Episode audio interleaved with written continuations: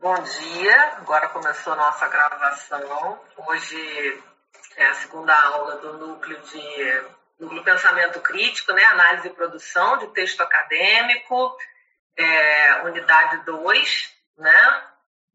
Saímos aí do módulo de sensibilização para o módulo mais, como eu sempre digo, hard, né? Que é a lógica inerente à, à escrita acadêmica, né, o pensamento crítico, é, tudo que compõe esse pensamento crítico, é, a proposição de uma hipótese, método científico clássico racional, né, para depois haver a refutação ou não, a aderência ou a confirmação, mas não somente isso, porque isso é um modelo cartesiano moderno, né, dos mais simples, onde a gente supõe que o pensamento científico, crítico, ele seja né, retilíneo é, e siga sempre num sentido né, evolucionista, onde a gente acha um nexo causal para tudo, né, ou seja, o fenômeno teria sempre é, de forma linear, encadeada, orgânica,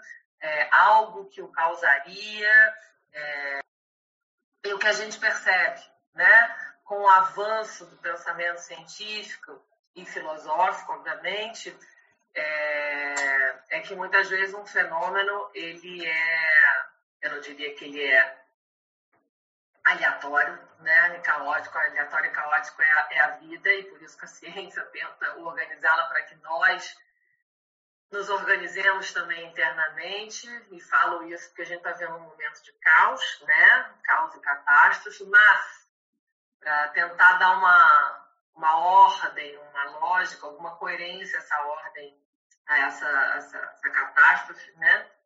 Acho que mais do que nunca é importante a gente tratar aqui do pensamento, do pensamento crítico. E o que eu dizia é que com o avanço da modernidade, é, o que vai sendo problematizado, dialetizado, relativizado, é a ideia de um só fenômeno, um, uma direção retilínea é, e linear para esse pensamento. Esse pensamento começa, então, a ser é, admitido, né?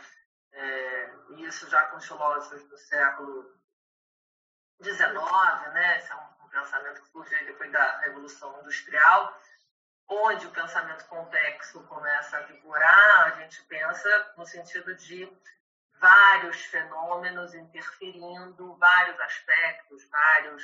É, como é que eu posso dizer? Várias afetações, né? É, enfim, a ideia de um pensamento retilíneo é substituída, sobretudo, com Nietzsche com a ideia de um pensamento que se dá é, de forma concêntrica, ou seja, né, de uma linha do tempo retilínea, a gente passa então a usar um modelo, só para trazer uma imagem aqui para vocês, né, que eu acho que pode ser útil também na, no desenvolvimento da monografia de vocês. Aquela pedra no lago que a gente joga e onde você tem né, vários círculos concêntricos no sentido das ondas né, da, do efeito é, da ressonância que essa pedra que é atacada né, é, na água ela gera. Ou seja, é, para todo fenômeno haveria, então, ressonâncias. No caso aqui da, dentro da psicologia, se a gente pensar analogamente as ressonâncias para todos os fenômenos externos, né, a gente, ao sujeito, ele, ela é psíquica, em um segundo momento comportamental, né, sintomática, é... e é isso que nos interessa enquanto psicólogos, né, ver como é a afetação, como é vivenciada, ou seja, quando é vivenciada, de que ordem é o sofrimento psíquico em cada momento histórico, em face de determinados eventos sociais. É, vou usar de novo nessa aula aqui né, a pesquisa que eu acabo de abrir, ou seja, é, os sintomas sociais de uma época, eles dão uma pista para a gente de como, é, quais são os novos, perdão, balizadores, novas estruturas sociais, novos balizadores de organização mental também. do pensamento, das mentalidades, e que, por sua vez, né, geram costumes, é, hábitos, é, respondendo aí uma lógica ao discursos dominantes que propõem normas, tá? Então, é, isso, por sua vez, determina ideais, né, e toda uma moral é, de cada, enfim, né, de cada que é produzida, né, da qual somos é, produto também, né? Ela é forjada, mas nós somos produtos de uma determinada moral. O que, que é, é o bem, o que, que é o certo, quais são a, as normativas, quais são como é que como é que é regulada a vida, né? Como é que é como se dá a regulação social, é, ou sobretudo, né? O que é o bom, o que é o certo, o que é patológico, o que é saúde, é, essas categorias, né? Já que eu citei aqui o Descartes, essas categorias dicotômicas é, que nos são tão ainda, né? Valiosas para avaliar, para julgar, para decodificar o mundo, é, ainda que estejamos numa sociedade em rede, ou seja, não há mais essa linha né, retilínea para pensar é, o homem no seu, enfim, no seu entorno, no seu ambiente, né, no mundo, é, e para compreendê-lo mais, a ideia de uma imbricação, uma interdependência, é, uma, toda uma teia de, de, de imbricamentos para entender esse homem nesse mundo, a produção de conhecimento, como é que se dão as, as relações interpessoais. E vejam, todas essas categorias, tudo isso que eu estou usando aqui, para que a gente entenda, para definir né, o que, que é a produção de uma cultura, o que, que define uma sociedade, é, o que, que em última análise, é do interesse e, de maior relevância para a psicologia, é, ela vai, isso tudo, perdão, vai constar nesse, nesse projeto de pesquisa eu abri, que eu estou usando aqui, vou usar ao longo dessa aula, para ajudá-las, né, com sorte, a entender é, como se dá a estruturação, tá? como se dá a lógica é, e essa produção do sentido inerente à construção de um projeto científico, monográfico, enfim. Ok? Então, dentro desse, é, desse cenário, né, desse paradigma aí, que, aliás, melhor, é, acho que cabe aqui uma, uma distinção, e acho que depois é interessante, inclusive, para vocês, a gente abrir, né, para vocês se, se manifestarem é, tentando amarrar de novo aqui com toda, com toda a trajetória, com todo o percurso que é proposto para esse curso. Quando eu. É, e é claro que o exercício aqui, né? O que vale é eu me usar, me tomar como um exemplo paradigmático para que isso afete vocês e vocês pensem é, o que, que nesse processo, façam esse desenho, já que agora vocês precisam já rascunhar isso, né? Escrever. Eu finalmente achei o, o, o layout que eu quero que vocês preencham, os quadros, tá? Que é um, inclusive ontem, quando eu mandava o projeto para a Funabesp, esse da, da, da Covid-19, eu recebia vários e-mails da, da, da secretária, não foi nem da parecerista, me chamando a atenção, não dando uma bronca né? Professora Joana, a senhora não está respeitando o número de caracteres exigidos para cada quadro, né? Quando eu tinha que botar justificativo, objetivo, eu, eu também, né? Faço os meus projetos dentro do mesmo modelo que eu apresento aqui para vocês. É, e é muito difícil, porque exercício de síntese, né? Muita gente, quando a gente começa a cortar, é, perde o sentido, fica falha, né? Justificativa, a gente acha que precisava para real compreensão, para o parecerista entender o que, que realmente é, um, é a relevância daquele projeto, se você tiver que suprimir muito, fica falho, né, poroso, parece uma justificativa capenga. Mas o que, que acontece? Só para vocês terem uma ideia ilustrando, é, e que normalmente quem é o autor acha que é chatice, né? acha que é uma rigidez do parecerista, uma norma burocrática. O programa, programa, vejam, software que é criado pela Funadesc, que é a agência de fomento, né? Que que a agência fomenta a pesquisa dos professores da Veiga, da pós. Ele não aceita. Então, o que, que acontece? Ele invalida. A secretária tira uma foto do meu projeto, já devia ter, sei lá, 300 caracteres a mais, ou com espaço, tá? Estou é, falando para quando vocês tiverem que contar, vocês vão ter que usar na, no Word aquela, aquela ferramenta ali, o ícone né, da revisão para contar a palavra. Então, para compartilhar aqui minhas agruras, meus padecimentos com vocês, ela tirou uma foto da tela e mostrava como meu projeto ele era invalidado, ele era é, apagado do sistema. Então, ela tinha que voltar, me escrever e pedir, professora, manda uma outra versão mais enxuta e tal. É, bom, por que, que eu estou falando isso? Porque eu demorei a achar essa estrutura que eu queria mandar, vou botar aqui nos fóruns, estou anunciando para vocês, que é para vocês usarem os boxes, que eu acho que vai ser muito útil para vocês fazerem o projeto de vocês, porque isso, de alguma maneira, é, diminui a, angústia que vocês têm de não estarem produzindo muito conteúdo, então vocês ficam restritos ali àquele, àquele box. Mas, enfim, voltando ao que eu só um pequeno desvio, porque aconteceu ontem comigo e eu achei muito curioso. Eu falei, vou compartilhar com a turma. Isso que é muito próprio da vida de quem é pesquisador, né, professor?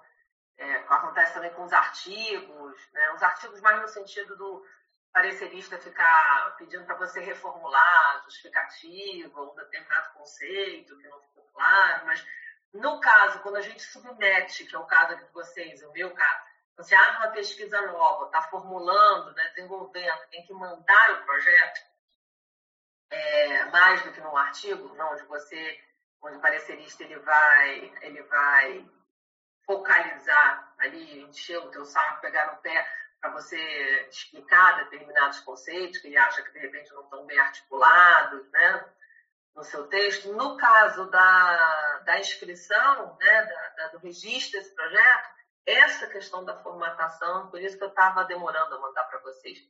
Eu acho que, como trabalho final, eu gostaria que vocês, que é o único trabalho né, dessa disciplina, na verdade, que é, ela é, ela é a quatro, mas ela, é, como é que eu posso dizer, obedece ao calendário de A2, né? Mas, enfim, é, não vou me estender muito aqui nesses aspectos burocráticos, porque eu sei que no final vocês vão perguntar coisas dessa ordem, depois me escrevem, que é de fato o que, o que aflige aluno, né? Normas, prazos, é, notas, enfim. E vamos voltar aqui, então, para o mote inicial dessa pesquisa, que é o exercício do pensamento crítico, da reflexão, da introspecção, é, de onde a gente vai articular, sopesar é, essa, essa ideia que eu vinha falando, da sofisticação do pensamento, do pensamento crítico sofre ao longo ali, da modernidade tardia ou ao longo do século, do próprio século XX, né? É, com a reformulação e é, o conceito do que é ciência, né? Então, a ideia é que a gente articule vários saberes e, e remeta o que, é, de alguma maneira, é, condicione ou referencie um determinado fenômeno que a gente se propõe a estudar a vários e não vários aspectos. É, e que esses aspectos sejam costurados, articulados entre si. Como é que isso se dá objetivamente aqui na pesquisa que eu peço para vocês, é, pedir para vocês responderem, é que vocês já estão carecas de saber, né? A questão da, dos modos de subjetivação, da sociabilidade, ou seja, como é que estão se dando as relações interpessoais, como é que é, e por modos de subjetivação, uma coisa que eu sempre, uma, uma tecnologia que eu sempre uso aqui, que muito, provavelmente muitos de vocês não sabem nem o que quer dizer modos de subjetivação, o agenciamento subjetivo, que é um conceito deleuziano, é, os discursos é, forjados, produzidos no seio de uma cultura, imperativos, coisas que a gente é, ouve, inclusive no núcleo familiar, né, na socialização primária e secundária da gente, depois da escola, é, e que introjeta de tal modo, como diria é, o Bourdieu, é um outro autor que eu uso bastante, né, voz marxista, enfim, é, que vai. Outros autores que eu uso, vocês vão ouvir eu falar aqui, o pessoal da Escola de Frankfurt, Adorno, Horkheimer, o Benjamin. Então, é, depois o Debord, o Baudrillard, são pessoas que estão pensando é, como é que se organizam, né? atualmente o RAM, esses termos que vocês normalmente devem ter ouvido, né? Sociedade de consumo, sociedade de controle, sociedade do cansaço, com nomeações para modos de funcionamento, como esses caras pensaram é, que se dava lógicas, mentalidades, e que isso, então, entendendo essa lógica, por trás tá, é, daquilo que motivaria que é, ancoraria as atitudes, o comportamento e, sobretudo, o mal-estar. Ou seja, enquanto psicólogo, juntando, repetindo o que eu falei anteriormente, a gente sofre do jeito que sofre, a gente tem os ideais que a gente tem, a gente tem as noções de, do que é saúde, doença, a gente se comporta, ou seja, a gente se relaciona, a gente beija, a gente abraça, a gente é, tem determinados hábitos de asseio, ou seja, perceba em, em vários âmbitos da vida do sujeito, ele se comporta de acordo, ainda que ele não saiba racionalmente, com esses modos de subjetivação, com esses discursos que servem como norteadores, mapas de navegação, ainda que isso não seja alguma coisa um saber, muitas vezes, racional, a gente faz, porque sempre foi assim, que ensinaram a gente a ser assim, que a avó da gente falava para a mãe da gente ser assim, a mãe da gente ensinou a gente a ser assim, provavelmente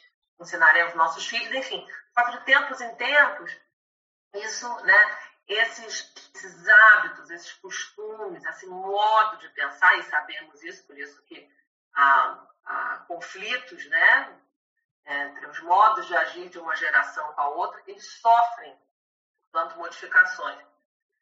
E é sobre isso, é isso que diz respeito aos modos de subjetivação, como a gente pensa e o que, que leva a gente a pensar, de pensar e agir, tá? É que significa, é, é, disso que se trata quando eu falo aqui da pesquisa, por exemplo, a minha, né, do Covid, é, do isolamento social, os efeitos do isolamento social, é, agora, né, é, como prática é, na pandemia da Covid-19? Como é que ela afeta, como é que ele, perdão, afeta é, subjetivamente o sujeito, as formas desse sujeito se relacionar e, em última análise, que é o ponto que eu queria chegar aqui, é, que é o cerne, o filé, o, recheio do bolo, é o que mais me interessa e que se contrasta, portanto, com as minhas pesquisas anteriores.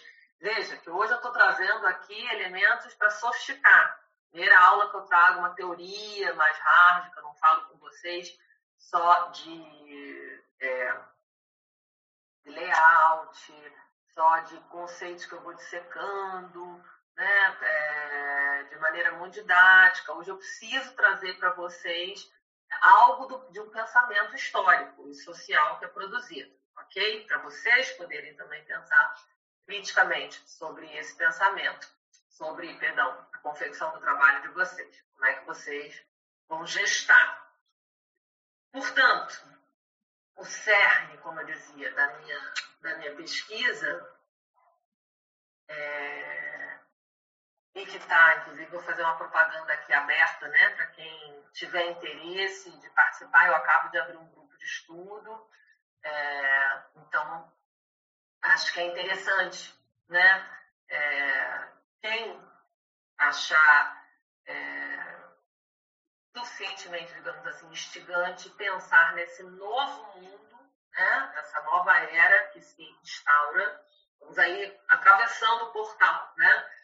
Pode depois me procurar. É, porque eu estou, enfim, como eu disse para vocês aqui, abrindo um grupo de estudo que é quinzenal. Bom, o cerne é, então, o lugar no objeto central, o lugar que o corpo ocupa, o estatuto do corpo, qual o estatuto que esse corpo assume dentro né, dessa nova configuração que a gente percebe de mundo que se instaura é, a partir da, da epidemia.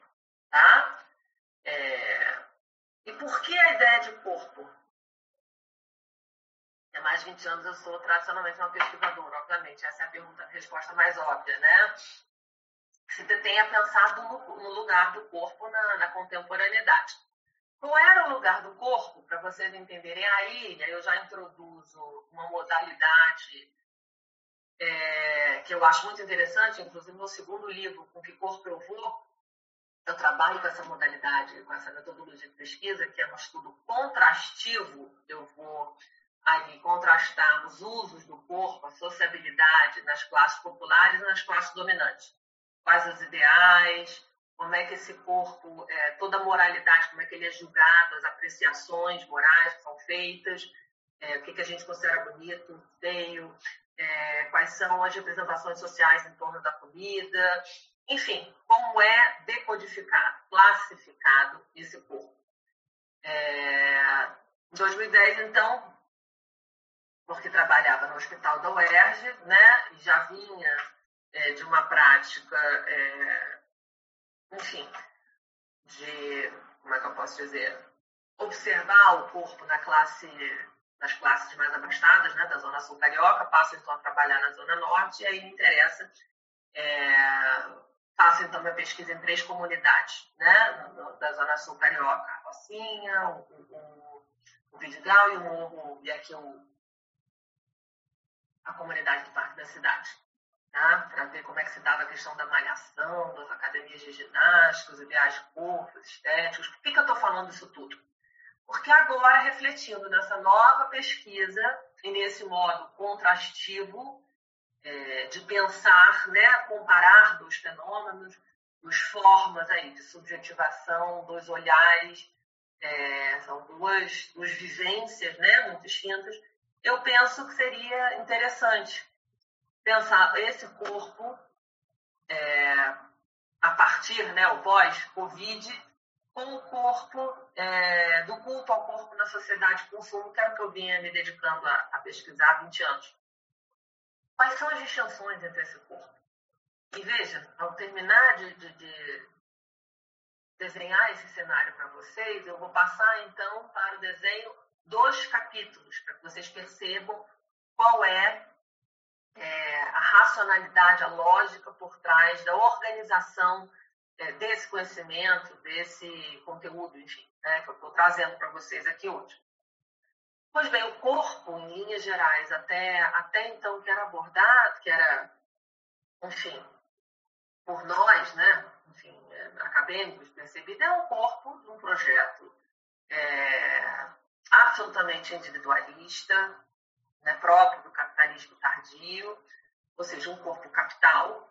Né? O corpo capital é sempre um corpo da mais-valia, um corpo que é explorado, mas um corpo que é moeda de troca, um corpo que vai é, ser determinante, vai localizar o sujeito é, no todo social, né? na pirâmide.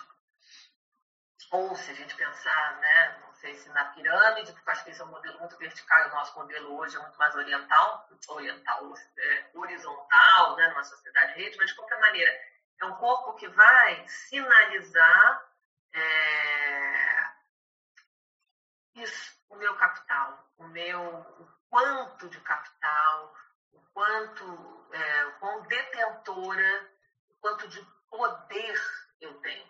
O corpo é poder. Por isso que gente não pode vincular jamais o corpo da sua dimensão política. E por que, que corpo é poder?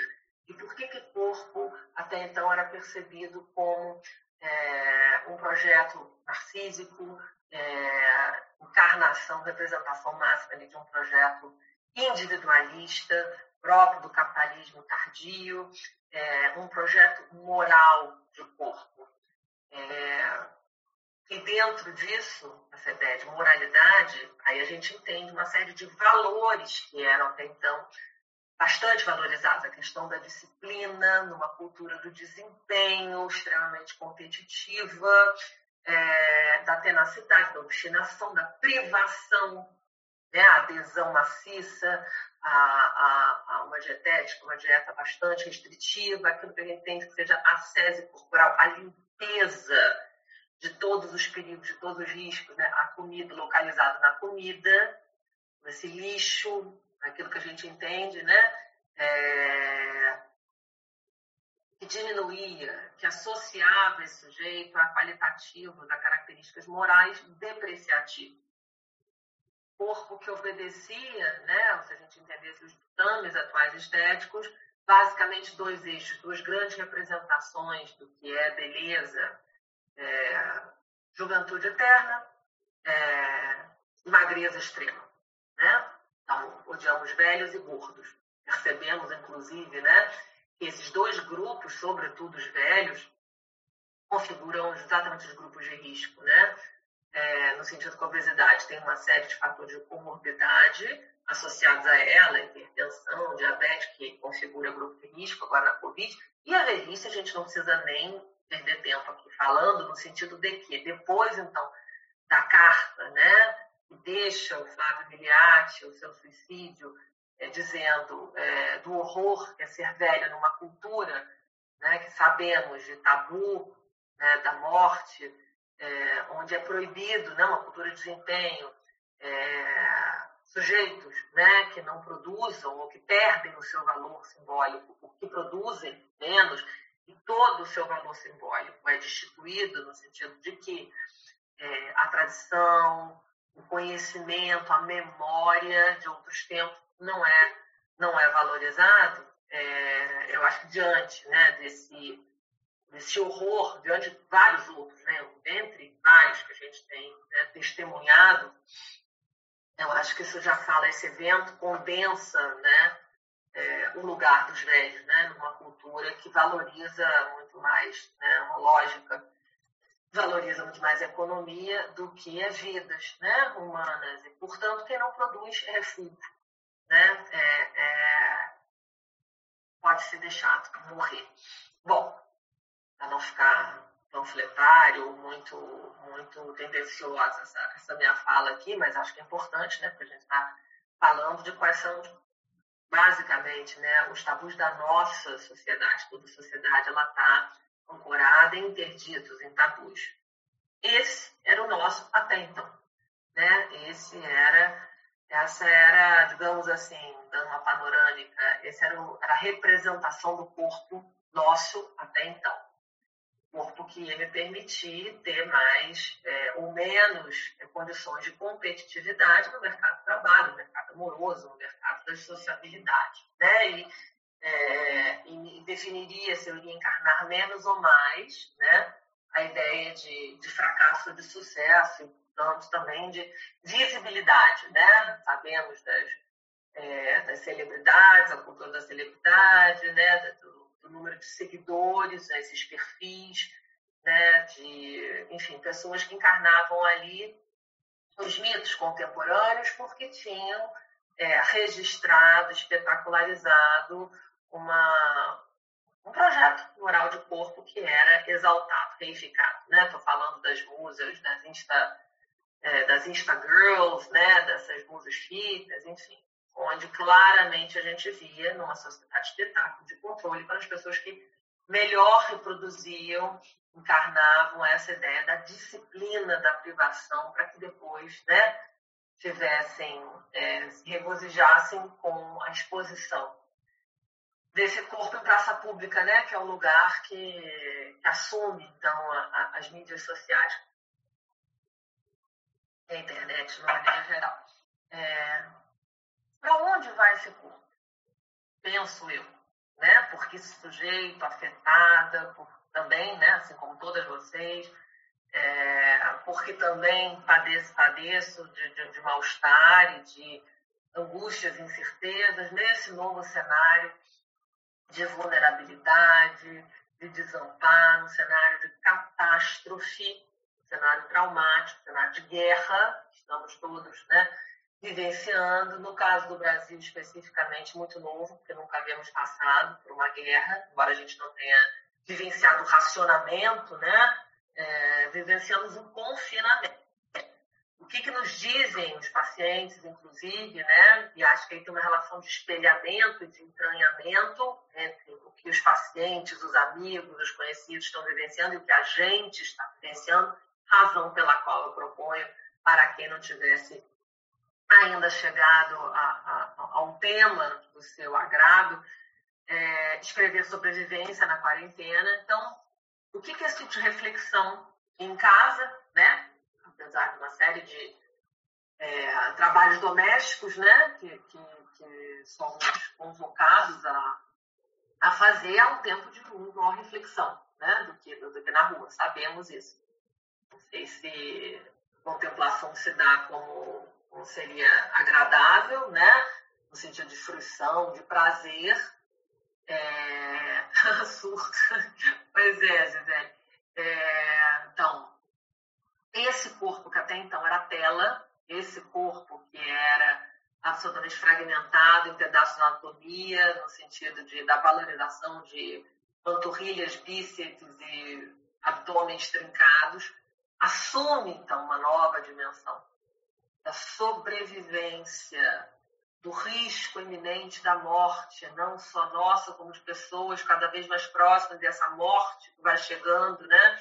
cada vez mais próximas, no sentido de saber né, de pessoas que foram contaminadas, um, um, um inimigo invisível né, e, e, democrático, no sentido de que é, atinge, contamina a todos. Curiosamente, né, o Brasil é um bom exemplo disso, quer a, a, a, a, disseminação do vírus no Brasil se dá através das classes mais abastadas, né? Em São Paulo, pessoas que haviam chegado foram nas férias, né, para a Itália, enfim, aí começa a se alastrar. Por um outro lado, é óbvio né, que a, a, se a contaminação ela se dá independente de classe social, a preservação, os cuidados de si, não. Né?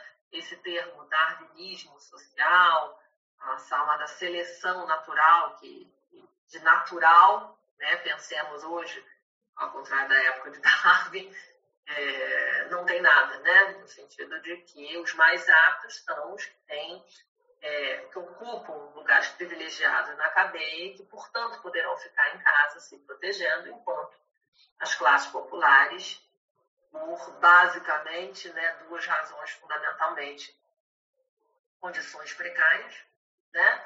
É, de habitação, de higiene. Lembremos que 30 milhões de pessoas no Brasil não têm ainda acesso água encanada de esgoto, é, vivem abaixo da, da, linha da miséria, então não tem nem acesso a sabonete, quiçá álcool gel.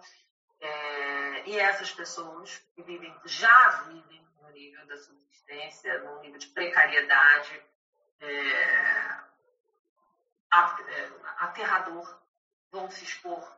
Né?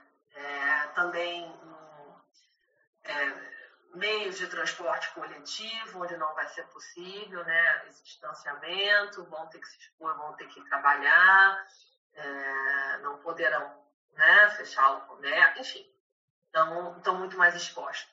Tá? Então, nesse sentido, é claro que haverá uma dizimação, uma contaminação muito maior. É, mas, de qualquer maneira, o que eu estou querendo dizer é o seguinte: não é, por exemplo, um vírus que se dê por conta de carências alimentares, né? ou até mesmo falta de vacina, não. Inclusive, nem tem a vacina, né? E isso, essa, esse risco, essa o ter que lidar cotidianamente com algo que era um tabu, lembremos quando eu falo no início, né, que a morte, a velhice é um tabu, da nossa, da nossa cultura, e tratada assim pela ciência, pela medicina, inclusive, né, fazemos de tudo para adiar essa morte, é, e ao mesmo tempo fazemos de tudo para estender, bom, é, reforma da Previdência é um exemplo em contexto disso, né, mas para estender essa produtividade, né, a própria ideia, eu particularmente acho calhorda de até o ócio tem que ser criativo, né? mas é uma boa sacada do demais. Quer dizer, é, isso, o tempo da contemplação, né? até então, ele ele, ele é uma cultura da interioridade, quer dizer, não eram valores, né? A gente precisa estar produzindo empreendedores, né? E há ainda muito dessa, dessa racionalidade, dessa lógica, né? Das pessoas se sentirem culpadas insuficientes, ainda no modelo pré-Covid, né? O que, que eu estou fazendo? deveria estar tendo uma grande sacada durante essa quarentena, produzindo coisas fantásticas, né? E estou aqui quando termina o dia, era comum as pessoas relatarem o que, que eu fiz. Estou tão exausto que eu, o que eu fiz foi limpar minha casa. Ou quem tem filho dentro de casa, né? Participar de homeschooling, né? Mas em termos de atividade intelectual, o empreendedor de si, né? Ter uma grande sacada, oportunizar, sentir ali oportunamente ou capitalizar em cima né, de um grande sofrimento. A gente ouve as pessoas falarem isso com muita frequência. Né? Eu, eu comparo, sempre quando eu ouvia entrevistadas minhas dizendo, quando elas não iam malhar, porque elas estavam com culpa. Não, mas aí eu não fiz nada. É, eu só comi, eu só li, eu só vi Netflix. Eu... Mas isso é nada, né? Cuidar de casa, da faxina, da limpeza, atendendo as normas sanitárias, cuidar, isso é nada vejamos, né, vamos começando a transpor uma realidade, tentar achar similitudes ou um comparativo, analogias possíveis para interpretar esses novos tempos, né? Quadros, quadros cada vez mais recorrentes, né? Em termos de sintomatologia, de sintoma social, lembremos da aula, né? A relevância da temática, a importância, olha aí, o reflexo no comportamental, quadros, quais são os quadros que pipocam, né? todos os transtornos de ansiedade os mais agudos possíveis. Por quê? Porque vivemos um momento de estresse agudo, pós-traumático. Ter que lidar com a morte e com a finitude, questões existenciais desta natureza, com a catástrofe, o que há de aleatório nisso tudo, e parece que essa será apenas a primeira, né? Bom, claro que já teve as outras, as outras Covid, né? Mas, enfim, mas parece que o que se inaugura, de acordo com todos os infectologistas, as pessoas estão se dispondo a pensar né, no âmbito da saúde pública, é que daqui para frente teremos várias pandemias dessa natureza. Mas, enfim, é, ter que lidar com isso, que é da ordem do irrepresentável, pelo menos para a nossa cultura, a gente não, não desenvolve né, ritos para isso, ou pelo menos o que é para ser mais rigorosa aqui no que eu estou dizendo. Os nossos rituais, ainda que parcos, frágeis, capengas, não estão podendo ser é, executados. O luto, o enterro, o velório, a gente não pode, né? Eu mesmo já participei de uns três, virtualmente, onde você, vocês podem dimensionar a, o sofrimento extra para a família, para os entes queridos, não poder estar junto dos seus mortos. Né? E isso vai apresentar uma conta, obviamente. Teríamos um recibão né? Dessa, disso. Não poder efetuar um rito de passagem para significar, para ajudar na produção de sentido de um evento trágico. Então, o que a gente percebe é que a gente sai de uma dimensão espetacularizada, imagética, é, onde o corpo era tela, para uma dimensão, é, um tipo de organização social é, onde convocamos novamente o trágico, é, que leva, inclusive, essa, essa expressão comum e corrente agora, né? Estamos todos no mesmo barco. É, não, não estamos todos no mesmo barco, né? As diferenças, as diferenças econômicas, sociais é, vão ser determinantes para quem poderá ou não se proteger, mas, de alguma maneira, por outro aspecto, olha aí os aspectos que coexistem, né, e que fazem com que a nossa, o nosso pensamento crítico, a nossa linha de raciocínio acerca de um determinado evento não possa ser retilínea. Ele, no mínimo, tenha que ser dialética. É... Estamos agora, então, num momento onde a existência humana, a, a vida que vale a pena ser vivida, a produção de sentido, ela retoma uma dimensão de interdependência. Eu me protejo para não contaminar o outro, E a mesma coisa, o outro deve se proteger para não me contaminar e não morrermos ambos. É, fique em casa, proteja os seus velhos. Quer dizer, tudo isso está condensado né? nessas máximas, nessas hashtags, nisso que são é, formulações é, linguísticas é, de um ethos que vai se formando, né? É, de um espírito de uma época que, por sua vez, atende a quais são as, as demandas, as, o que, que é essencial para nos mantermos vivos, é, o que, que é a subsistência, né? a questão do consumo, da ostentação, né? tudo que a gente pensava no sentido de signos, né? que, que, que davam ao sujeito, ajudavam a gente a posicionar o sujeito, a localizá-lo, atribuir, é, sentir saber quem ele é, fazer uma leitura. É, eu não vou dizer que caia por terra, mas começa a ser secundário. Passa a não ser uma boa, né? não serem mais tão categorias de análise tão eficientes para a gente pensar esse sujeito. Há uma mudança radical. O que é agora é, primordial é, é os laços de solidariedade, aquilo que nos mantém vivos, operantes minimamente, é, já que né, parece que é uma dose. Pensar a morte todo dia, dose de pessoas próximas, gera, é, para dizer o mínimo, uma, uma sobrecarga no nosso aparelho psíquico. Então, quando isso acontece, é, nós nos retraímos né, e passamos a operar nesse modal da subsistência, dos cuidados com o corpo, no asseio, e é claro que vemos também vicejar aí toda a sorte né, de sintomas hipocondríacos. Né? Óbvio, seria um risco iminente, um risco é, invisível né, por cima. Né? Então, todas essas fantasias de morte que levam o sujeito a, inclusive, né, a questão da neurose obsessiva. Ontem tinha uma aluna da noite dizendo que ia fazer o TCC, né, monografia sobre toque. É, o toque, é, talvez, né, se foi inicialmente, se a gente pensar na história da psiquiatria, é, pensado enquanto uma categoria patológica, não estou dizendo que não seja, veja bem, mas é, a emergência de uma nova categoria patológica, a sofisticação de algo que era simplesmente neurose obsessiva, transtorno, né? Um transtorno psiquiátrico, ele atende a duas coisas fundamentalmente, né?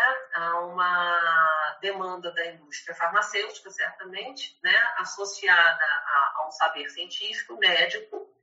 Lembremos que a, a, a psiquiatria se afasta paulatinamente ao longo do século né, 20 da filosofia, da psicanálise, né, uma prática de escuta para uma prática é, medicamentosa, uma prática de medicalização do sujeito e não e portanto na escuta do seu sofrimento ela migra gradativamente para o silenciamento de uma dor é, e achar o silenciamento dessa dor significa achar um equivalente, uma droga né, que atue fisiologicamente pensarmos o sujeito na sua dimensão meramente biológica, para cada equivalente de dor, de, de sofrimento, perdão, psíquico, das, é, de algo que é imemorial né, na, na, na história da, da humanidade, as questões que mobilizam o ser humano, é, isso passa a ser, então,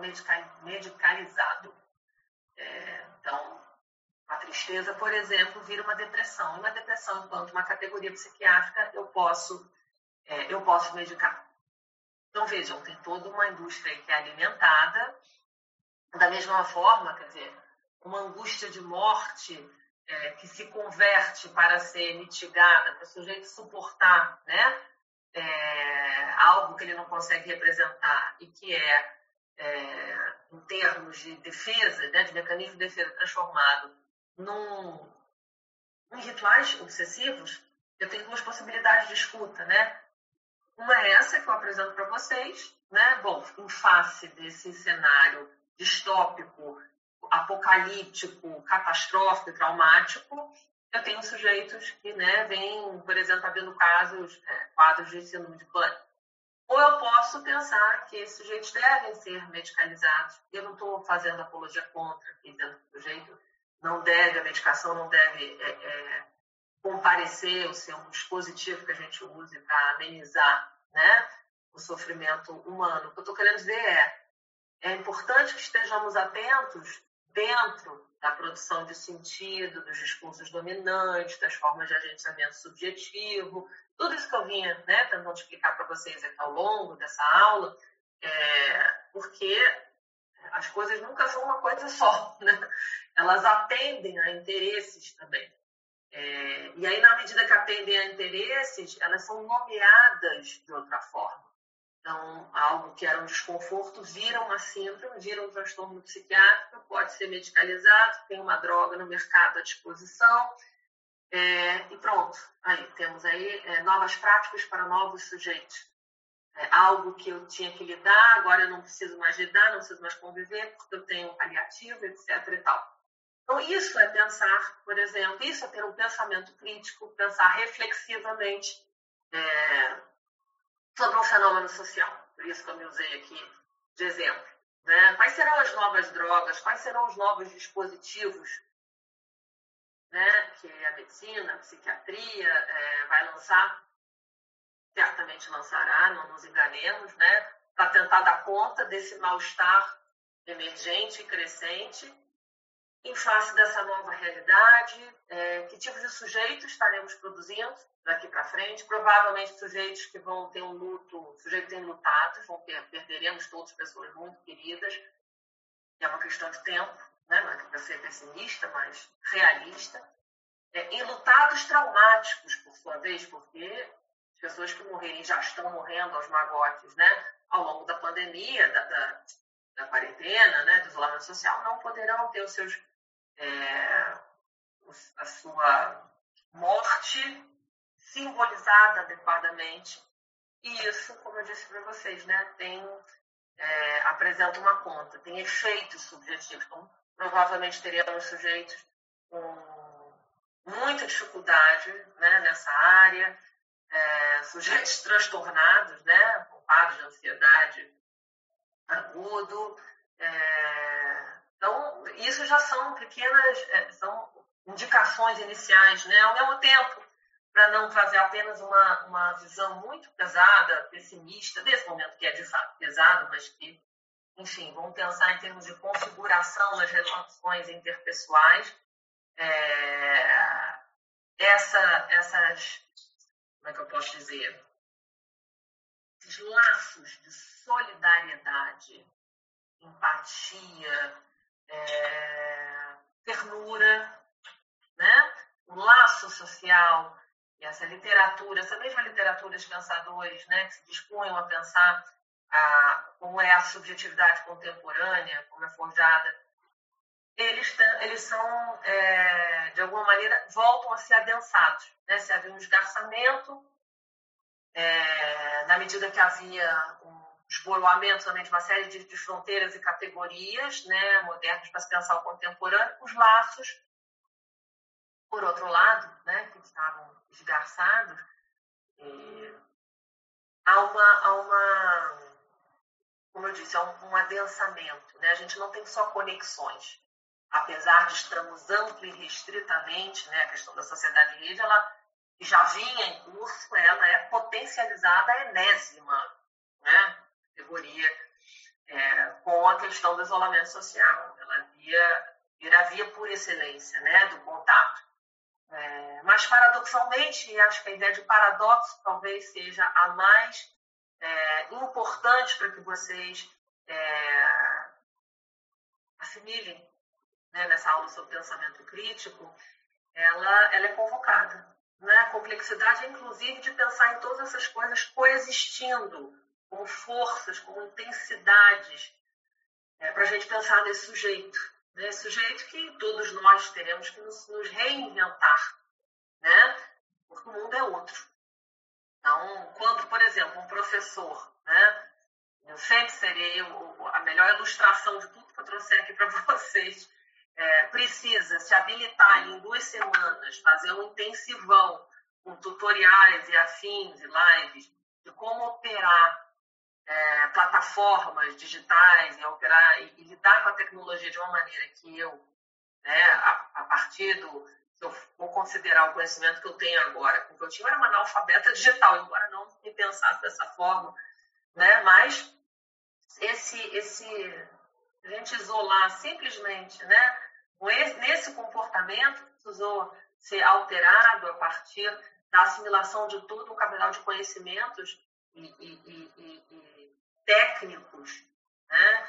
É, só isso já é demonstrativo de uma enorme, monumental capacidade adaptativa que todos teremos que ter. Estou me usando como exemplo porque no meu ofício, né, para a gente viabilizar a transmissão desse conhecimento, mas vocês também. É, claro que quanto mais velho, mais é, difícil é, né? Porque mais dentro de um parâmetro, de um, de um mundo analógico, o sujeito foi socializado. Pensemos então, eu estou olhando aqui a, a, a, o reloginho, né, a minutagem, por isso que é tão importante é, achar esse ícone da gravação, senão a gente se perde também aqui.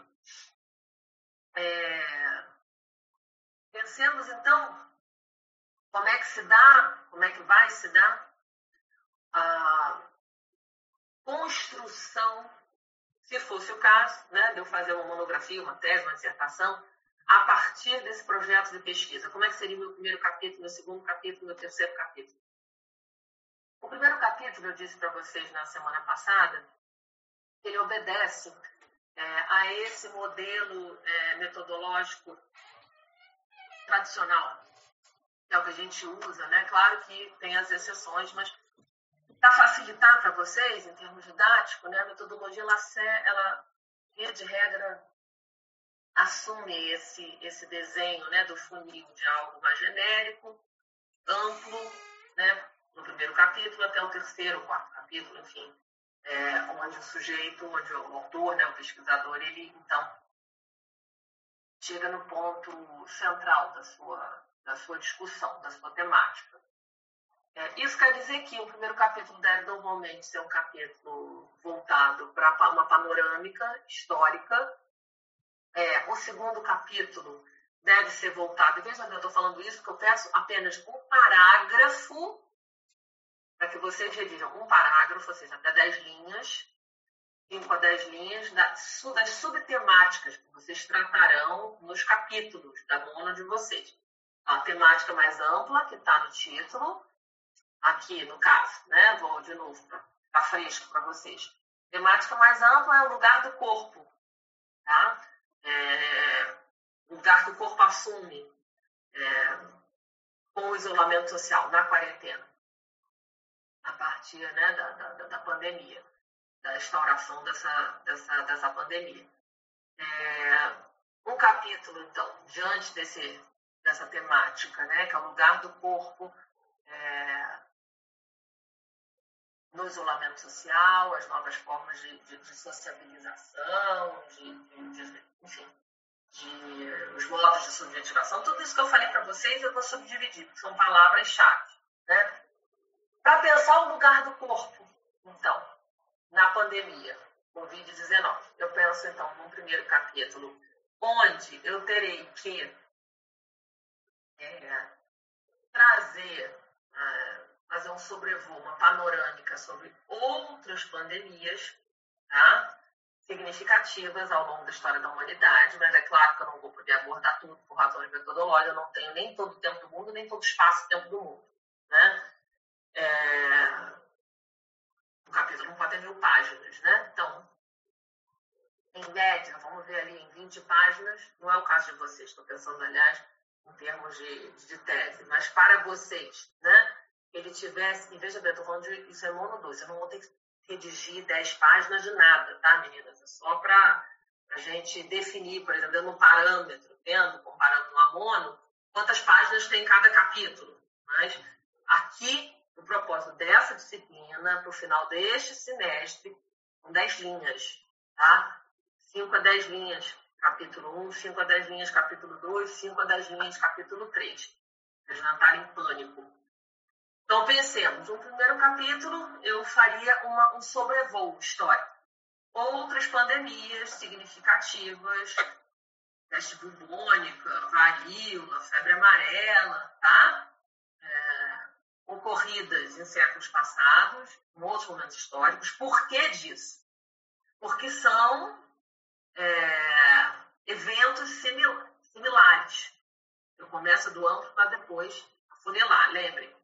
Então vamos ver como é que se comportava, como é que era, né? Fazer uma descrição para mostrar que não é a primeira vez, tá? Uma pandemia se abate sobre a humanidade na face da Terra. Então, olha, tá aqui. Estou né? informando ao leitor e à banca que eu sei que é, existem outros momentos suficientemente significativos históricos onde o sujeito, né, um ser humano, passou por privações, situações de é, estresse agudo, pensar a psicanálise foi criada dentro desse contexto, inclusive, né? É, ou pelo menos vicejou e sofreu profundas modificações, né?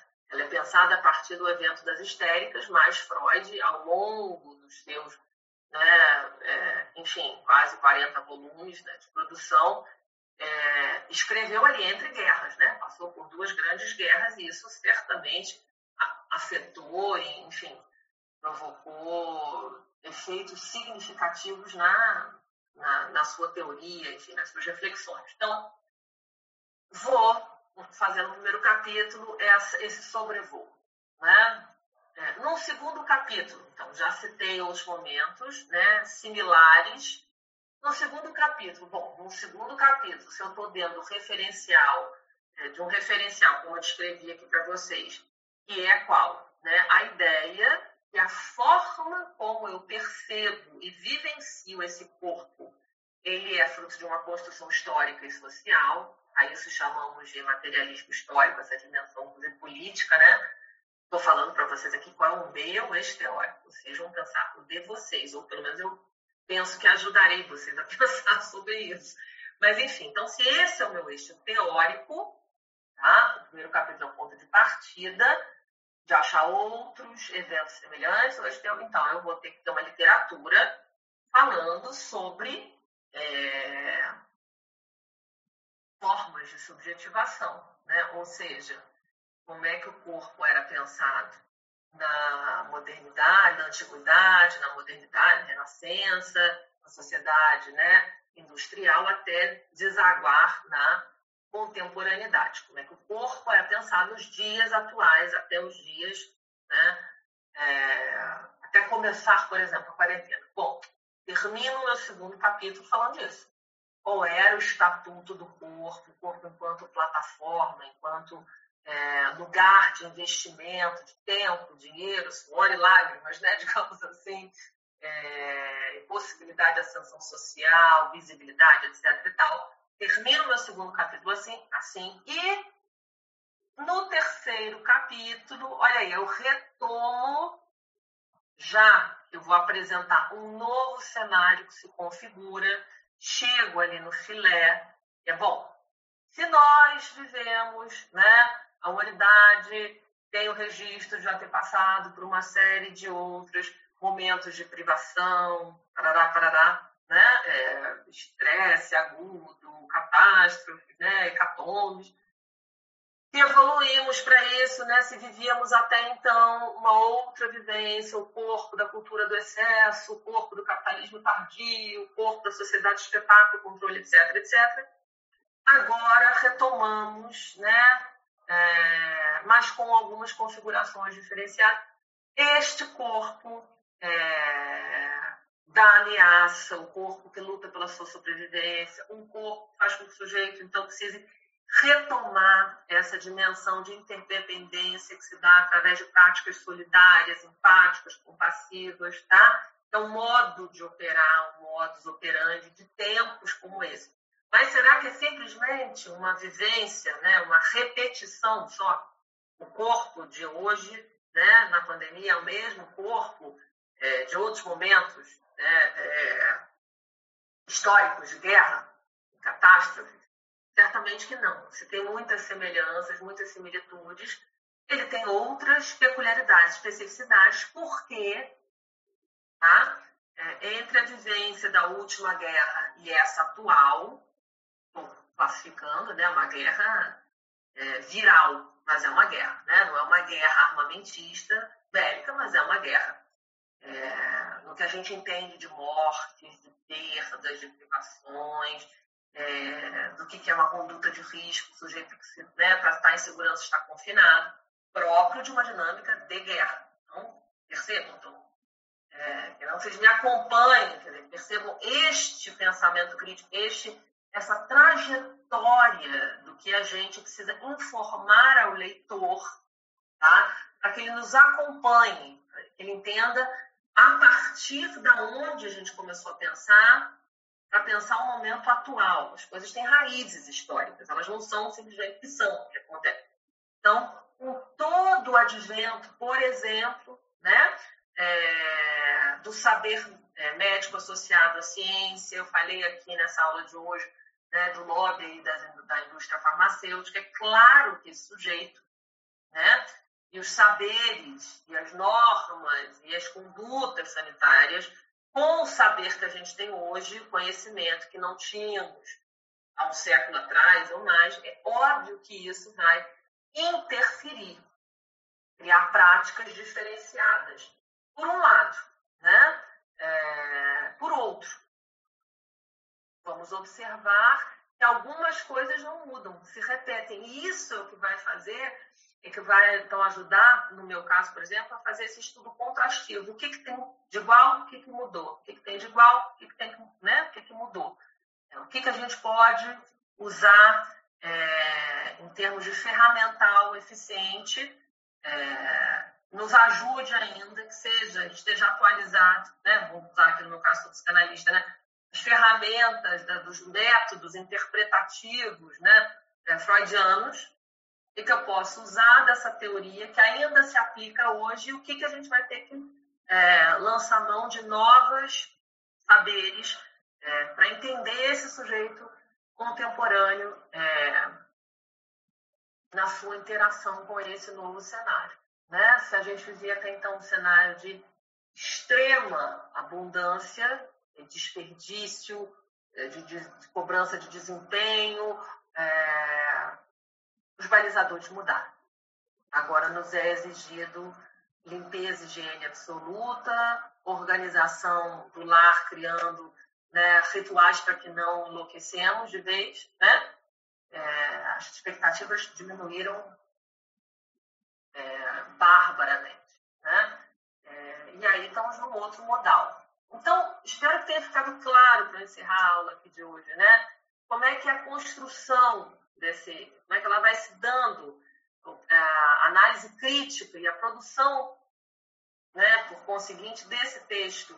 Eu penso, né, eu vou beber em fontes históricas, eu trato é, do fato, teoricamente, né, no segundo capítulo, é, do fato desse corpo ele só poder ser percebido, vivido, interpretado na sua dimensão simbólica a partir é, da compreensão de quais os discursos dominantes, né, quais as mentalidades que são produzidas naquela, né, que é própria daquela cultura. Faço também uma atualização disso, né, para chegar nesse momento pré-pandemia e deságua, então, no terceiro capítulo, é, onde eu me detenho efetivamente a pensar e, e descrever como é que as pessoas de fato estão é, reagindo, relatando reagir é, nesse, quer dizer, diante dessa, do, do confinamento social.